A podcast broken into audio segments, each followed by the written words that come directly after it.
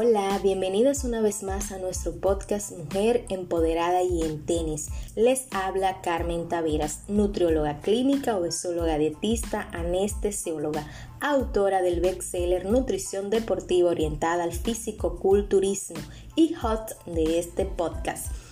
Esta semana damos continuidad a nuestra serie Manejo Nutricional de las Enfermedades Crónicas No Transmisibles con el tema Manejo Nutricional de la Insuficiencia Renal.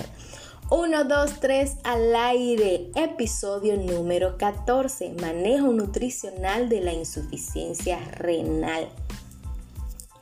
Quizás han escuchado que la mayoría de las enfermedades crónicas no transmisibles causan daño directo o indirecto a lo que es el parénquima renal, a la función renal como tal. Recordemos que los riñones son los órganos principales encargados de la excreción de productos de desechos del metabolismo, entre ellos urea, creatinina y fósforo, regulación del medio interno cuya estabilidad es imprescindible para la vida como el equilibrio hidroelectrolítico y ácido base. Tiene funciones endocrinas como son síntesis de metabolitos activos de la vitamina D sistema renina-angiotensina-aldosterona, síntesis de eritropoyetina, quininas y prostaglandinas y tiene una función desintoxicante, es decir, eliminación de fármacos y toxinas. Los riñones son dos órganos retroperitoneales localizados a cada lado de la columna lumbar. Recibe el 20% del gasto cardíaco total.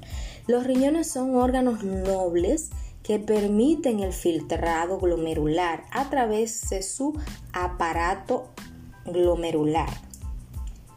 Y vamos a hablar un poquito de lo que es los dos tipos de insuficiencias que suelen afectar la función renal. Está la insuficiencia renal aguda y la insuficiencia renal crónica. La insuficiencia renal aguda es aquella que se da de 3 a 4 semanas, es decir, menos de un mes de duración. Y la insuficiencia renal crónica es aquella que va de un mes hasta 3 meses y más de duración. Entonces, la insuficiencia renal aguda se define como la disminución rápida de la función renal con un aumento en las concentraciones séricas de creatinina y nitrógeno ureico. La insuficiencia renal aguda se produce principalmente por traumatismos, cirugías, insuficiencia cardíaca, fármacos y algunas otras enfermedades que pueden ocasionar fallo renal directo como son la necrosis tubular aguda, glomerulonefritis aguda e infartos bilaterales renales. En mi caso como anestesióloga, una de las causas mayores de insuficiencia renal aguda es el mal manejo de líquidos intraoperatorios. Un paciente que no tiene una adecuada diuresis y no hay un manejo adecuado de líquidos, más la injuria anestésica como tal, puede llevar a una insuficiencia renal aguda que puede ser transitoria si se diagnostica y se maneja a tiempo. La insuficiencia renal aguda se caracteriza por una disminución en el volumen urinario a menos de 400 mililitros al día. En promedio tiene una duración de 3 a 4 semanas. De acuerdo a algunos autores, la función renal puede mejorar a partir del décimo día de evolución de la enfermedad. Cuando llega a elevarse el volumen urinario de 1 a 2 litros al día, se puede decir que esta enfermedad está en remisión. Ahora bien, lo más, lo más característico de la enfermedad renal aguda son los signos y síntomas que puede presentar, como son el edema generalizado, un aumento del pH sanguíneo, aumento de urea, ácido úrico, creatinina y creatina y elevación de los niveles de fosfato. Cabe mencionar que todas estas alteraciones, principalmente de urea, creatinina y demás, se determinan mediante un examen de laboratorio, ya sea de, eh, examen de orina o examen de sangre. Y estos lo, lo indican los especialistas en el caso ya sea tu médico de cabecera, ya sea un cardiólogo, un médico internista, tu nutriólogo, el nefrólogo que es el especialista del riñón. Entonces, pero sí, el edema generalizado es algo que tú puedes ver y es un dato de alarma en cuanto a esta enfermedad, además del, poco volumen urinario menor de 400 mililitros al día que se conoce como oliguria. Estos serían los dos datos de alarma que tu médico de cabecera puede evidenciar y puede entonces realizarte estudios más profundos. En cuanto al tratamiento nutricional, el requerimiento energético de un paciente renal agudo va a ser el requerimiento energético general. O sea, vamos a calcular su requerimiento energético en base a su actividad física o en base a su metabolismo basal. Pero debemos de, tener en cuenta que dentro de las manipulaciones dietéticas más importantes que se hacen en un paciente renal agudo es el manejo de proteínas. Recuerden que cuando tenemos un fallo total de la función renal, entonces es necesario administrar las terapias de sustitución de la función renal como son la diálisis, que puede ser hemodiálisis o diálisis peritoneal o ya en el, en el último de los casos un trasplante renal. Entonces, en el caso de la insuficiencia renal aguda, lo que vamos a manejar es el aporte proteico. Algunas literaturas no son tan agresivas y dan un aporte proteico de 0.8 gramos por kilogramo de peso de proteínas. Otras ya llevan a un aporte proteico menor de 0.6 gramos por kilogramo de peso corporal de proteínas. Y es muy importante esto tomar en cuenta porque vamos a tener un riñón que está afectado y que no va a hacer su función de la forma adecuada. Entonces, hay que tener un manejo conservador en cuanto al aporte de proteínas, pero no debe dejar de darse proteínas, es decir, no es una restricción muy agresiva que vamos a hacer de las proteínas.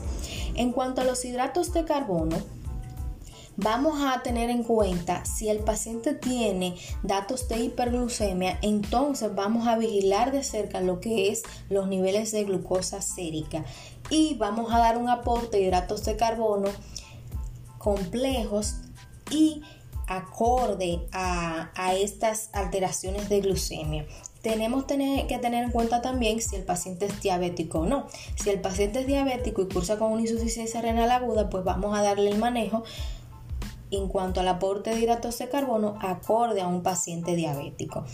Los electrolitos. Es muy importante tener en este caso, insuficiencia renal aguda, una restricción tanto de sodio como de potasio. Existen alimentos altos en sodio y potasio que vamos a mencionar más adelante que debemos reducir o disminuir su ingesta. En cuanto al agua, no porque un paciente tenga insuficiencia renal aguda vamos a restringir totalmente el aporte de líquidos. Vamos a dar líquidos 500 mililitros más el volumen de orina excretado el día anterior. Es decir, que si el paciente tuvo una excreción urinaria de 300 mililitros el día anterior, al día siguiente le corresponde una ingesta de 800 mililitros de líquido de agua pero tienen que tener en cuenta que la mayoría de los alimentos contienen agua y esto entonces deben de calcularlo. No es simplemente dar una ingesta de líquido calculado y obviar que los alimentos aportan líquidos, aportan agua. Entonces los alimentos restringidos altos en potasio o que debemos restringir en la dieta son las frutas secas como el durazno, plátanos, ciruelas, leguminosas como el frijol y la soya, zanahoria, papas, pasas, ciruelas pasas, calabaza, aguacate, champiñones, entre otros. Dentro de alimentos ricos en sodio que debemos evitar está la sal de mesa, embutidos, carnes ahumadas, aderezos, condimentos como la salsa de soya inglesa, consomé en polvo, frituras como la papa frita, chicharrones, cereales industriales, verduras como zanahorias, enlatados, refrescos, quesos, eh, cacahuates, pescados, mantequilla con sal, entre otros. Entonces, la insuficiencia renal aguda lo importante es la restricción de proteínas, 0.6 a 0.8 gramos por kilogramo de peso control de electrolitos, tanto el sodio como el potasio, porque recuerden que tenemos una función renal disminuida. Y en el caso del potasio, si damos alimentos altos en potasio, podemos conllevar a una hipercalemia o una hiperpotasemia que puede conllevar incluso a un infarto agudo del miocardio. Entonces tenemos que manejar estos. Y en cuanto al sodio, también debemos manejar su ingesta pues recuerden que el sodio arrastra agua y en el caso del fallo renal tenemos edema generalizado porque no tenemos un filtrado glomerular o una tasa de eliminación adecuada. Entonces tenemos que tener en cuenta esto. Entonces, ya para hablar un poquito de lo que es la insuficiencia renal crónica, este es el daño renal secundario a distintas patologías que producen una disminución en la tasa de filtrado glomerular por la disminución de la función de las nefronas. A diferencia de la insuficiencia renal aguda, la insuficiencia renal crónica es irreversible, ya que el daño es directo al tejido renal y, y hay destrucción del mismo.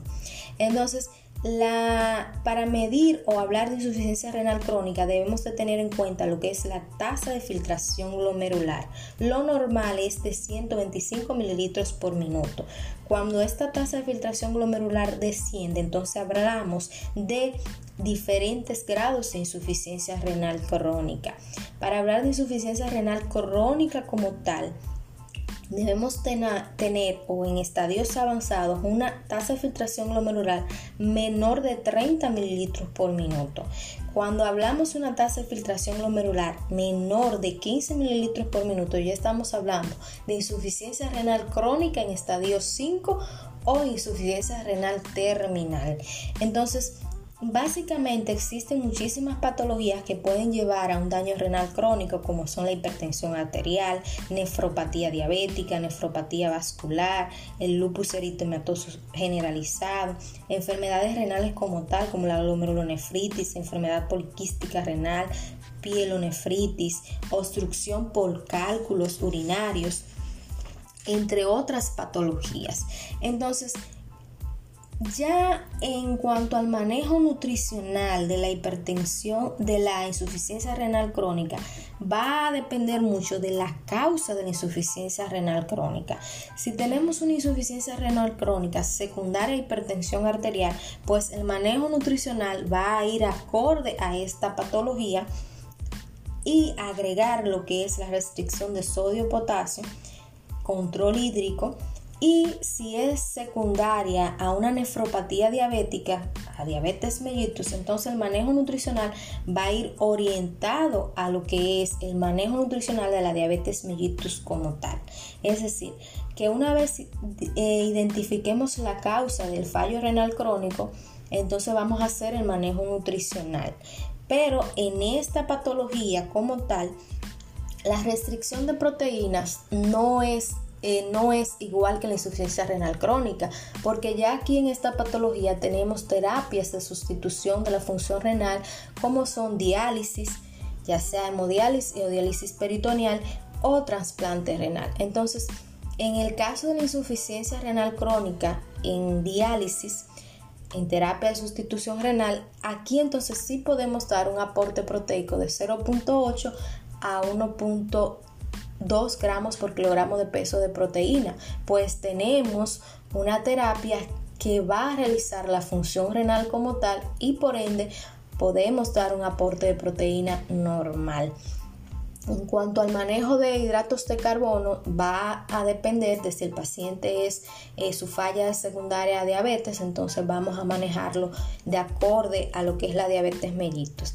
En cuanto al, al aporte de agua, en cuanto al aporte de sodio y potasio, es básicamente el mismo manejo que una insuficiencia renal aguda. Vamos a tener restricción de estos. Y algo muy importante es que estos pacientes tienen alta tasa de desnutrición. Entonces, las recomendaciones en cuanto a energía en la insuficiencia renal crónica va de 25 a 35 kilocalorías por kilogramo de peso. Es muy importante el manejo nutricional de un paciente renal crónico porque tienen alta tasa de desnutrición proteíno-energética por el mismo caso del temor al aporte de proteínas. Entonces, en cuanto a hidratos de carbono, las recomendaciones van de 55 a 60% del valor calórico total, los lípidos de 30 a 35% del valor calórico total y las proteínas van de 0.8 a 1.2 gramos por kilogramo de peso. El sodio, el aporte puede ir de 1.5 a 3 gramos por día, potasio de 2 a 3 gramos por día, el fósforo de 600 a 300 miligramos por día, el calcio de 1300 a 1600 miligramos al día, vamos a, a aportar tiamina 1.5 miligramos al día, que es la vitamina B1, riboflavina de 1.8 miligramos al día, piridoxina de 5 miligramos al día y vitamina C o ácido ascórbico 60 miligramos al día. Es muy importante, repito, el manejo nutricional de los enfermos renales crónicos por la alta tasa de desnutrición proteíno-energética. Así que si conoces o padeces de insuficiencia renal crónica, necesito que le des importancia a tu alimentación. Los pacientes renales crónicos son los pacientes que fallecen en un grado de desnutrición marcada. Ya con el conocimiento de la importancia de la nutrición, el manejo nutricional es parte integral del manejo de la enfermedad renal crónica como tal. Es decir, que hemos avanzado en cuanto a conocimientos y en cuanto a implementar la terapia nutricional en estos pacientes.